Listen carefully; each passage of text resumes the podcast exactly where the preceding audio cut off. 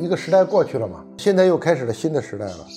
你现在再去学习阿里也好，哪怕再去学字节也好，嗯也都没有意义的，因为它只属于那个时代，它就是那个时代长出来的一个物种。我基本上和身边的人没有商业往来，没有业务往来，嗯基本上就是朋友就是朋友。嗯然后我很怕在朋友之间做生意或者嗯做业务。经常都在说要跟比自己更优秀的人去做朋友，嗯，那我就反过来会问他，那优秀的人为什么愿意要跟你做朋友呢？假如说一个中小公司三嗯四百人以下，先别谈华为怎么搞的，华为怎么搞的你也超不了，甚至你连借鉴都没得借鉴。一个 CEO 其实不需要勤奋，嗯，一个 CEO 最重要的就是帮助公司决定做正确的事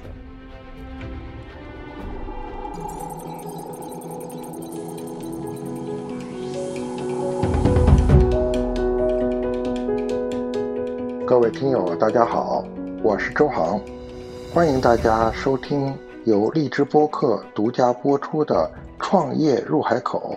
如果大家喜欢的话，欢迎大家持续订阅。你在创业的过程中，也肯定遇到过很多很困难的时候嘛。。对那比如说，像你遇到困难的时候，也肯定有资源匮乏的时候嘛。。对，那这个时候你会怎么选择呢？在商言商嘛，嗯就是我就把我纯商业环境里的事情给干完。嗯就比如说该找的投资人找投资人，该干嘛干嘛。嗯啊，但是呢，我觉得可能不太愿意去麻烦我认为，我觉得这可能也是我的弱点啊。嗯就我不太愿意麻烦朋友，嗯觉得朋友之间就类似于君子之交淡如水。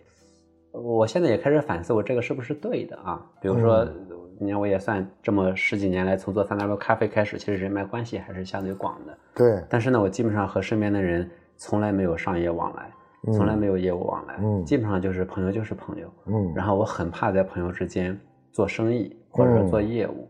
我倒是挺赞同你这个做法了。嗯我觉得这个是对的。我这方面是有教训的。啊做生意首先都是有风险的。嗯我觉得跟朋友做生意呢，它有几个风险啊。嗯第一个呢，比如说做生意前，嗯就做这个决定前啊，嗯其实你会丧失理性，嗯因为朋友嘛，嗯你选择了相信，嗯，但是这个相信的假设呢，你是认为他会做好的，会做成功的，对做成功的。对，所以说你在这一方面呢，我觉得理性和谨慎呢，嗯这个闸门呢，你先就放弃了。对嗯，你一定会做很多因为朋友关系嗯而导致的什么呢？错误的决定，因此成功率反而会低。会低啊。嗯对，你看我这么十年来创业九年了啊，嗯就从来没有和同学们、朋友们做过业务往来，一丁点都没有。对吧？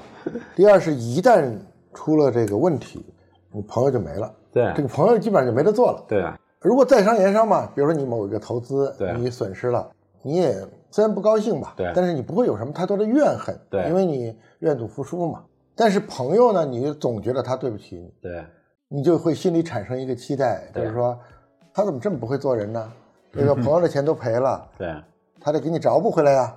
对。所以后来我发现我自己做的这些事儿啊，啊，所有跟朋友做的，嗯。肯定做过，嗯而且做了不少。嗯，说实话，结局大多都不好。不好啊，我越来越深刻的理解了这句话，嗯，就是嗯。不要去和朋朋友友做生意，生意，嗯。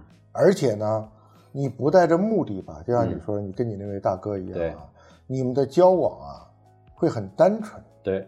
就是你不要把朋友关系处理成那种资源互换的那种关系对。啊，你看你看我我出这本书发朋友圈了嘛，说我出了本书，嗯。结果师兄过来星期之后发微信，你怎么还不送我一份儿？啊，这个主动来要，是吧？对。我觉得你这个处理反而是更好的，我觉得反而应该更坚持，更坚持，更坚持。对。就是我们不要看那种表面的热闹，对。尤其是我看到的很多啊，就是呃同学也好啊，或者一个圈子里也好啊对，就是因为看起来好像表面上很热闹，对。然后呢，好像因为是朋友，所以好像有的人在顺的时候，对，就是叫点石成金一样。嗯。啊，因为朋友啊，可能一年赚了十倍了。对，这种不实啊，我觉得我们既不要听，也不要信。嗯第三，就算是人家是真的，我们也不要羡慕。嗯如果你被这些事情干扰了哈，你那个好不容易几十年建立的这个 OS 吧，乱掉了。对说实话，你做可能也做不好。对，就像你说的，或者沦落到非要和朋友做点生意才有生意做，说真的啊，对，也是问题。你比如说，我觉得你刚才讲你跟你那个大哥之间那种关系啊，对，反而是一种特别理想的，也是值得大家去学习的一种嗯，朋友之间的一种交往的方式。对，比如大家也都知道，就是我跟那个连长，嗯，不是算是一个很好的朋友嘛？对，我们都像你说的，我们没事就混在一起。嗯，如果我在国内的话，一周可能都要混个一两次。嗯，其实也没有任何目的，也没有任何具体的事儿，嗯，甚至是有一种刻意的说，就不要去对，做什么生意。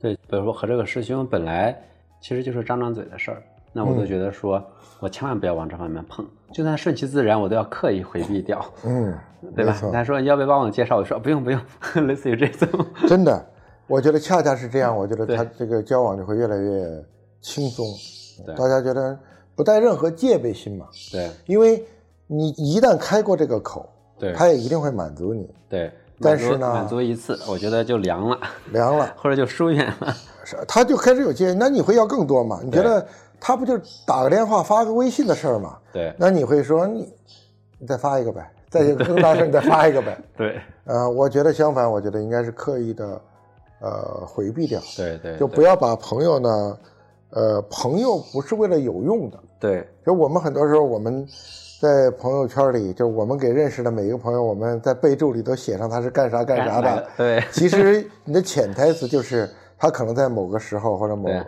某种这种场景下对是有用的。嗯、我觉得千万不要这么想。对，反正我觉得尤其是结交比自己优秀的人的时候，对吧？嗯，就要更要放掉这种诉求，因为人家比自己优秀的话，其实人家对我们是没有对你是没有，对咱们是没有诉求的对。别人我们可能对别人有诉求，比如说我们和马云成为朋友，马云对我们有啥诉求？对，哎，你提到这个啊，我觉得也是有一个很好的话题可以问问你啊。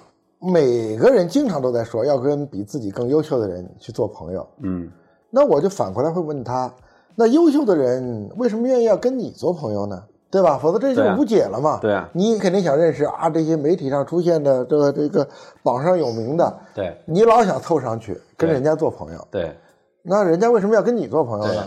如果你不能回答清楚这个问题，其实是无解的。对作为你来说，因为当年不管是你搞那个北大校友会，，对还是后来搞三 W，对吧？对因为你是个很爱张罗的嘛。对，后来和这些人成为朋友，可能是个张罗是一个碰到就见到别人，就是缘，嗯比如说缘和分嘛，缘意味着见到，嗯分代表着接住，嗯我这么理解。我觉得说让我有机会见到一些人，但是呢，见到这些人，可是后来想想说，其实我可能是因为我是 organizer，所以我见别人几率可能比其他人多一点。嗯但你说多多少嘛？我觉得也就多个一点二倍、一点三倍，并不会很多的，我自己这么理解啊。然后我后来，因为我有意识的去观察过一段时间，嗯比如说我组织北大校友会，可是组织了好多人，年轻人都在，对吧？但是绝大部分的人，其实我觉得还是缺少一些认知。你说我那个时候看到这些大佬们，难道没有什么诉求吗？我觉得肯定有诉求。对，你说完全无欲，我觉得是假的。嗯但是我只是觉得说这些人太优秀了，太有价值了，以至于我不敢轻易的去动用。嗯那如果长远一点角度考虑是这个考虑说，但是呢，和这个师兄是因为太特殊了，是因为走的实在太近了，我已经把他当成了身边的良师益友了这种。但是对于更多一点的人，其实也交往的也关系也还不错，动不动一起吃饭啊、聊天啊，我基本上没有让别人帮过忙。本质上是我觉得说人情啊，用一次少一次嗯 啊，我觉得我还是保持点单纯的好。嗯以至于说，万一某一次真的自己遇到了什么过不去的事儿，嗯万一万一的实在过不去了，也许能请别人帮个忙。那不到万不得已，不要张这个嘴。就像你说，不要觉得别人发个短信好像就能解决的事儿，就麻烦别人一下。嗯我自嗯己觉得这个是是不对的，嗯所以我会觉得说，可能保持足够的克制，嗯，然后不要想着小事老麻烦人家。我 OK，认为，我觉得也不是说多么清高的完全无欲无求，嗯不然无欲无求那就没有优秀不优秀之说了。人家能有点啥，别轻易的去动用这个事，动用，保持克制。保持，我自己理解是保持克制。OK，你这个书是给很多年轻人的嘛？，对我就看到呢，就是很多年轻人呢，因为谁刚入职场、刚入社会，对其实都是没什么资源的，对大家都是想先要有缘嘛，比如混到各个圈子里，对。对吧？就是跟人吃过饭，或者说是加了个微信，对。然后呢，这个大家就想怎么能够有的人就是通过共同的爱好，对。比如陪大佬玩儿，凑得更熟络一些，对。或者说实在不行刷个存在感，大佬们发个朋友圈，你就去赶紧点个赞，对。或者写两句，把存在感刷一刷，让别人不要忘了你，对吧？花了很多的精力，甚至嗯叫混迹在这种嗯圈子里，表面上看起来叫在经营一种所谓的人脉，对。但是这背后呢，好像一个潜台词总是说，呃，混熟了，未来以后就可以张嘴张嘴了，是，对吧？看到很多人是这样的，啊其实这是这个社会的主流常态啊常态，常态大家都是这么的，对。所以互相呢之间呢都有一个戒心。说实对。话，对。你想这大佬们一定是说有一万个人都想找他，十万个人都想跟他做朋友，对那那你想想，他再多资源，他也经不住这么耗啊，对所以他们都会会很有戒心。对对。嗯后来我没有张过嘴，但是有别人帮过。我觉得说，当我克制的时候，其实别人反而愿意主动。就比如说，我不是我找工作一直这个事，我从来没跟这个师兄张过嘴。但是有一次在一个更大一点的聚会，这个师兄的朋友也在。嗯那师兄的朋友我也很熟了啊，我们经常每周末一起爬山什么的。也会说，哎，丹丹这一个月没见你在干嘛呢？我说我正在干嘛干嘛呢。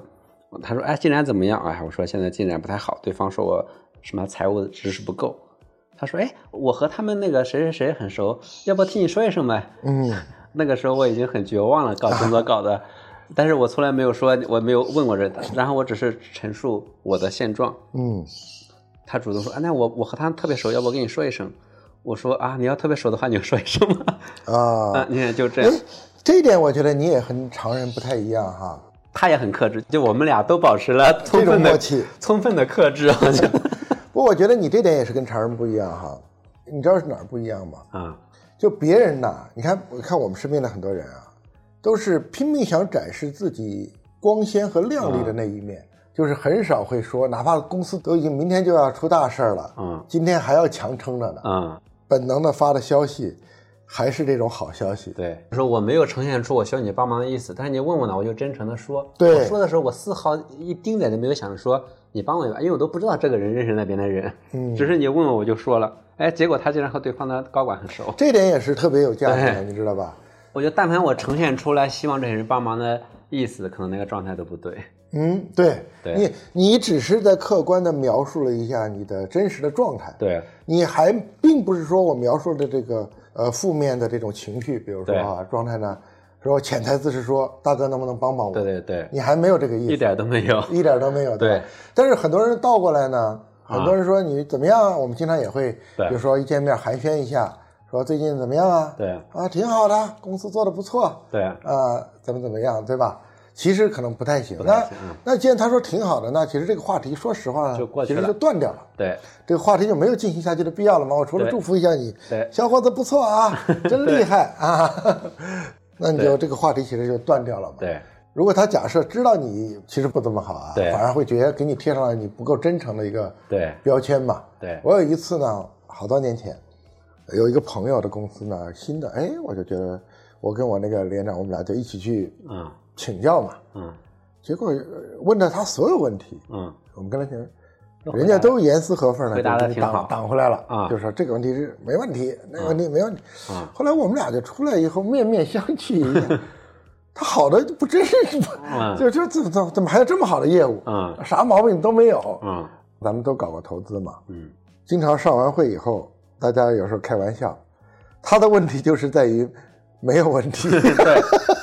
你在投资的时候看到这种项目，你就知道肯定哪个地方被盖住了，呃，一定是嘛，一定是。我我所以说我经常就劝这个，现在不是跟很多年轻创业者打交道嘛，我就劝他们，我说我们最怕的就是没有问题，所以说你不要担心，就问你的问题，你觉得是挑战了，你要把它盖住。对我们担心的不是这个项目有问题，对而是我们没有看到问题。对，担心对吧有问题我们不知道。对，相反是盲区，对就很害怕了嘛。，对如果说这个问题暴露出来了，呈现出来了，对就是我们很充分的认识它。我说风险投资，风险投资，对，没有风险我们就不投资了，对吧？我 知道这个问题，我才能知道评估它到底对吧，伤害性有多大。我们的啊投资其实都是在为风险买单的，对，但是呢，这些东西呢都是挺反人性的，嗯反本能的。嗯像你刚才这个做法，其实也挺反本能的。嗯嗯其实，但是呢，这种反本能特别好的是，你一下子你那个真诚的状态就是立在这里了，对对对吧？对，就是像你想，你这么优秀的有为青年，遇到点暂时的困难，那你都激发了我想帮你的这个动力啊，那不能帮一把？对，后来那个这真的就是这种。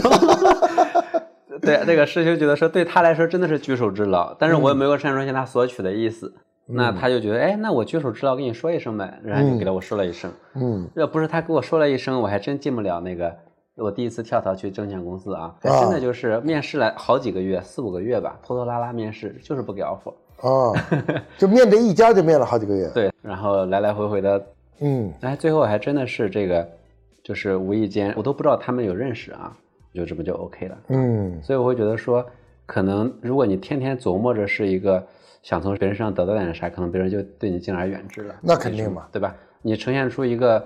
就只是和大家在一起，并没有让大家干点啥的意思。那别人如果觉得别人方便的时候，别人自然也就出手了。嗯，我后来是这么做，当时可能还没有这么完备啊。嗯，我说我们事后看吧，有可能我们就是那种无意识的呢，但是其实你是有一个内在的价值观、对体系去支撑你的。对对对，你做了那个那个事情。对，其实底层就是大家长期在一起也看得到啊，我好像并不是一个。看着这帮人是大佬，天天想从别人得到啥的人，大家长期也看到了我是这样的，因为不是一天两天了，当时已经在一起都一年多了，就整天的混在一起一年多了。有人让我继续在这本书写增加一节，我后来发现说，我一共写了八章啊，嗯，但是我再也找不出第九章了，我穷尽了我的想法，我都写不出来第九章。嗯，我就觉得说我爸关于一个职场人，就一个职场工作三四年或者小白。如何在职场里面一个打工人的身份，尽可能的让自己的人生生涯更好一点？嗯，我自认为我穷尽了我的认知了。嗯，所以我一直我想写第九，掏心掏肺了。真的，我就我很努力的想，因为当时我们的编辑说这个字数不够，单薄，让我 再写一点。嗯，我发现说我花了很长的精力，来回又拉着对方开了两次会。嗯，想所有的东西。但是就找不出第九个词儿，嗯，就第九个关，我觉得说真的是掏心掏肺。能写多少就写多少了。但我觉得说可能也就这么多了，我自己这么理解啊。所以我觉得说，那我基本上不太会在职业规划或者人生个人成长上面再去干个啥了。我觉得，我觉得我已经够了，没有了。对。那我觉得我第二个想做的事情就是，我觉得说这个讲的其实是我自己作为一个打工人，那五六年发展的挺好，有我指挥我弟弟，我作为一个公司管理者看别人成长这么十多年。这是这个总结，嗯，第二趴其实是希望对自己的企业管理做一个总结，嗯，那可能你那个叫重新理解创业，我自己的想法可能还不太是自我总结，我会觉得说，哦，其实这些事我背背后是有一些根本规律的，这个根本规律可能因为各行各业会有所不同，嗯，但它有些基本功，就比如说今天社会上想成为一个不错的人，你首先要识字儿，嗯，你要会加减乘除，嗯，我觉得这就是基本功，嗯，对吧？然后，但是呢，我觉得说我们我们做商业，然后在做商业之前，绝大部分人没做过商业。嗯，在创业之前，就当时都没做过，没做过 CEO，对吧？嗯，你没做过 CEO，你也没创过业，那这个时候其实你是不太知道一个企业它其实有一些 common sense 的。对，一个企业的运作是有 common sense 这些最常识的基本功的。这个基本功不太因为行业的差异、规模的差异有特别大的差异。嗯，它总体来说还是有些基本的，比如说你要好好的定绩效，就绩效是很重要的。对吧？你要员工当成人，人不完全为了理想工作，人还要兼顾现实。现实就是绩效也往哪引就往哪引。嗯，在我们看来这是很常识的东西。嗯，但你放到非常多的创业公司 A、B、C 轮，他你说这句话他也认可，但是呢，他其实没有真认可。嗯，或者说他没有理解到，他在公司里面可能还是天天喊口号、愿景，然后定个普通的绩效机制。嗯，就类似于这种啊。所以我觉得说，其实公司有一些最基本的。基本功，这个基本功，如果说有 MVP 模型的话，我就说这是一个做公司让一个公司把一个公司当成一个 product，当成一个产品的话，它是有些基本功的，我是这么理解的。嗯，然后这个基本功，我觉得是可被总结和提炼。那不是后来这就是所谓工商管理的那一套东西吗？嗯，有点像。我之所以有这么想，是因为我也挺爱学习，对吧？看了什么什么德鲁克的书啊，什么这么这这么多。我后来觉得说。大家都在从一个侧面说东西，对吧？说人力资源管理，小到小公司，大到华为。对，你说我作为一个 B 轮的公司，我到底该学哪个呢？对吧？讲营销什么克劳特什么之类的。嗯，那么到底我什么阶段可以用呢？对，讲组织建设、绩效考核，我到底什么阶段用呢？嗯，你看没有？那个怎么办呢？这种困惑是非对啊，常常见的。人家德鲁克又讲了一个很牛逼的公司的管理，那我作为一个天使轮、N 轮、B 轮，我到底该怎么弄呢？大家都是在一个切面，一切呢就切得很深，切到了通用那么大，嗯。切到了阿里那么大，对，大家是按照条块切的，嗯。但是没有按照大概这个阶段，假如说一个中小公司三四百人以下，嗯，应该怎么办？先别谈华为怎么搞的，华为怎么搞的你也超不了，嗯。甚至你连借鉴都没得借鉴，你请借鉴请借鉴三四百人的时候，华为，但不好意思，没有人就三四百人的华为研究的特别清楚，嗯。大家只有今天的华为或者很大的华为才有，所以会觉得说市面上的知识其实是条状的嗯，啊，管理啊，狼性团队打造啊，结果你脑子里接了，越爱学习，脑子里就越被灌输了越外在的概念的越多。就是条状的知识嗯没有被整合。就比如说，你一看到华为那个基本法，它是那么一个完整的队伍，但是华为不是最开始就有，对吧？然后，然后阿里的铁军，再加上嗯每个公司都有自己的东西嘛。但是他这个东西嗯呢，它其实是讲他成功之后大的时候某一块儿。对，那显然这种学习方法，你刚才也说了，东一榔头西一杠子这种点状的，对吧？我觉得是是没有用的，非常低效的、低效，甚至是很多时候会误导你。误导的。我觉得嗯，后来我就在想，有时候我们容易把一个别人，比如你说我们把，呃，一鸣啊、王兴啊，包括马老师啊，对特别容易给他神化了，就觉得对他能力就是比我们强，对他就是牛人，对他就是比我们高两个维度，对吧？对我们很容易把这种神秘化。后来我呢，可能有另外一个不同的想法，就是我特别反对大家去那个向外学习，嗯嗯就你今天阿里火，你跟人学阿里；明天华为火，你学华为；对后天产品课你有去跟腾讯学了，对然后 AI 课你有去跟谁学了？我经历的年代比你更早嘛。我们那会儿你知道跟学谁呀、还跟丰田学什么经，还什么那个精益制造。啊，那真的是零三四、零五六那个时候。对对对，然后一会儿韦尔奇又来了，啊，啊，一会儿这个那会儿最开始那一波都是向向国外学嘛，嗯慢慢到了国内，我们都是向大的、向先进的、向成功学习。嗯，像你说的，其实这种成功的东西呢，你是无法学习的。对华为六千亿，恨不得一万亿，对说跟你有啥关系？对你咱就是个一百人的公司，对，你学几个十人的公司，你学啥你？学个他的基本法，对吧？而且我觉得呢，就是阿里不是也有很长时间在全中国都在学阿里嘛？对我就经常劝大家，我说阿里的这个干法呀，你不是一个生态所谓的生态型的商业，对你就是无法学习的。对就是你可以观察一下，对但是你学就死了，对就跟每个人一样。，对所以我就觉得，就是为什么说网红都长得一样？说哎，鼻子高好看，我就来垫个鼻子；对双眼皮儿好看，我去。对那结果网红脸长得都一样，对结果我们其实人人心里都觉得，说是长了一张网红脸，意思就是说你你不好看嘛，对对吧？你都拼拼凑凑的。对所以我自己觉得这个学习呢，我自己有几点体会啊。嗯第一呢，是向自己学习，嗯向自己什么？向自己的失败学习。这个失败不是大失败啊，嗯说你每一天都在失败，嗯你每天都在犯错误嘛。嗯咱们做企业对吧？嗯其实你每一天都是有机会去学习的，嗯通过自己过去，比如所谓复盘嘛，嗯就是都是可以去。第一个是向自己的这个失败去学习，嗯这个你是带着体感的，像对你，你绝对是带着体感的，对你管不动了。对昨天这会开瞎了，对对吧？昨天那个产品发布瞎了，你都是可以学习的。对然后这种学习呢，我觉得是非常有体感。第二个是什么呢？你的那个理论叫一点零一和零点九九嘛。，对就我用另外一个话说呢，就是说，你一旦这个事情你感觉事倍功半，还一另外一种呢是事半功倍，对。那种呢真的叫顺势而为了。对。你一旦你感觉事倍功半的时候呢，对。要停一下，千万不要用打鸡血，说自己激励自己，说我们要坚持，哇，那坚持就是胜利。对。其实我开玩笑嘛，我说所谓坚持就是放弃的开始，对。因为你一旦都咬牙了，你终局一定是放弃。对对。你看到像一鸣他为什么有这个能力啊，或者叫有这个呃精力，比如说都花在那个可以去搞所谓的组织文化哈，是因为啊有一个高速成长的业务。嗯他因为他高速成长，他已经看到了，我明天就要管一千人了，嗯后天就要管一万人了，嗯再大后天我要去全球了。嗯他已经感受到，他不一定，他已经感受到了这种向外、这种发展的这种巨大的这种势能。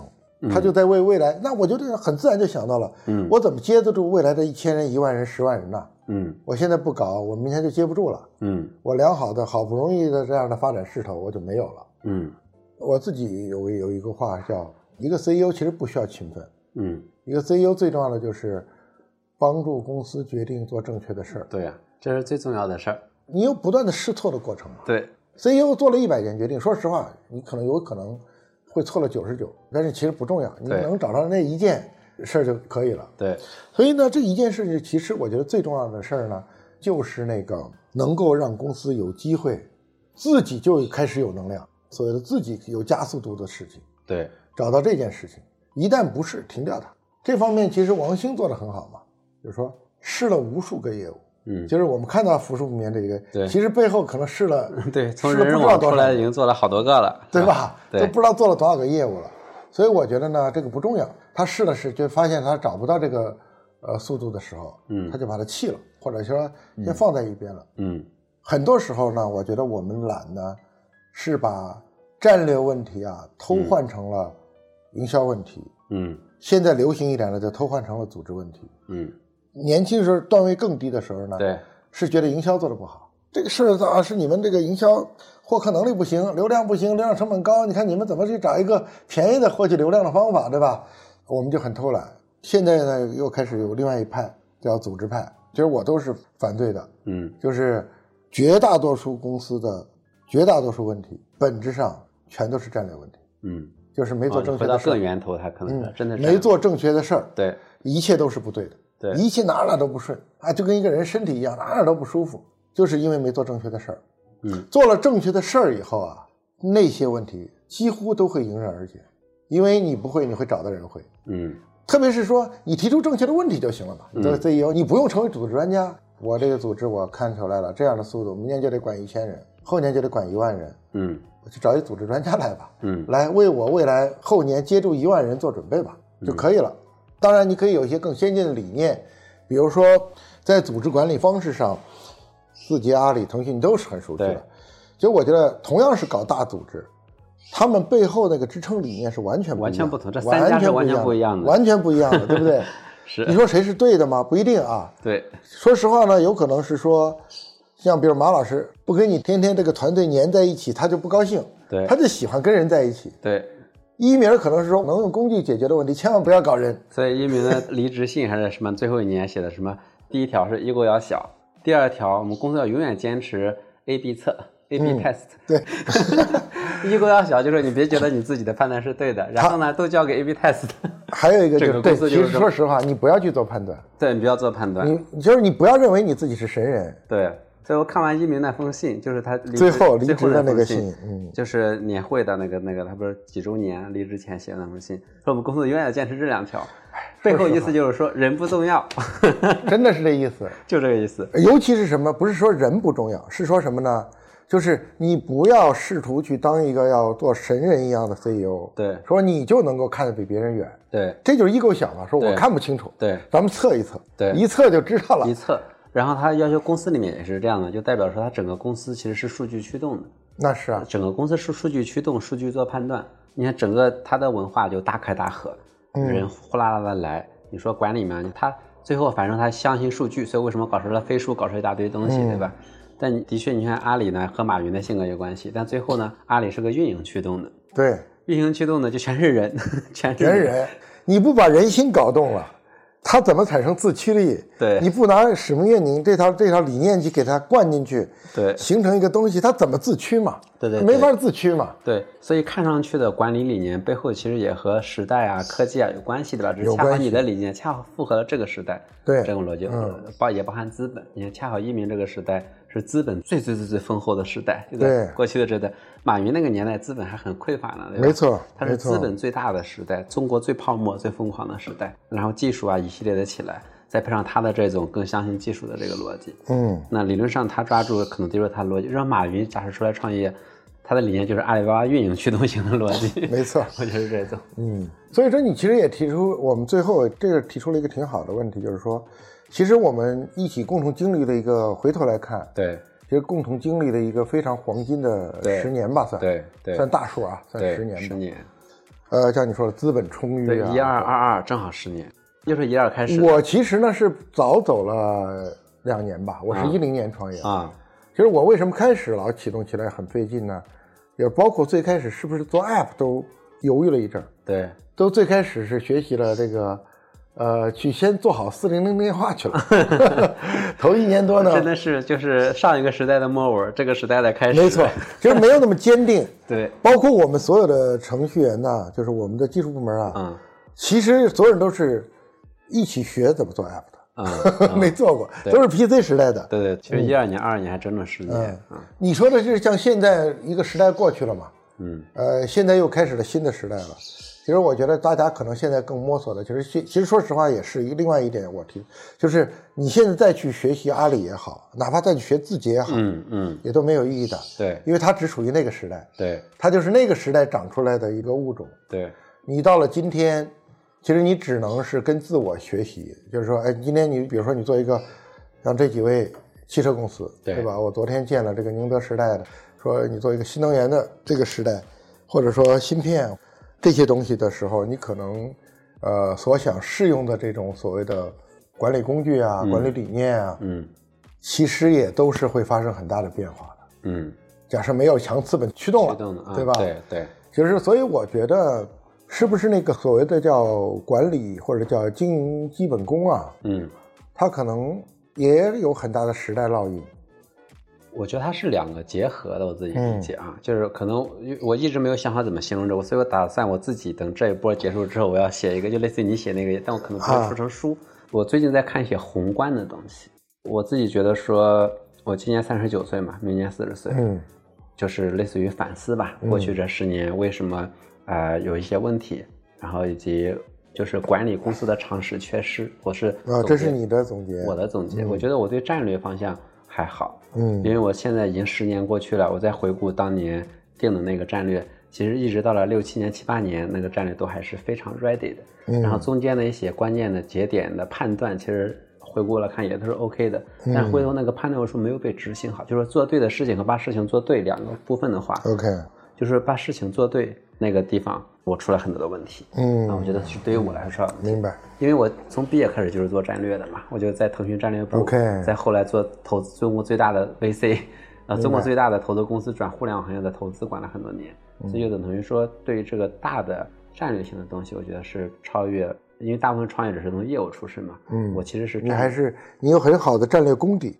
嗯，差不多这么多吧啊，好的，那最后还是要隆重的推荐一下这本书，就大家可以去搜这本书的名字叫《临界点》，副标题是如何实现指数级增长的人生，大家都可以去好好去看一看。好，今天就这样了，谢谢大家。好，谢谢大家。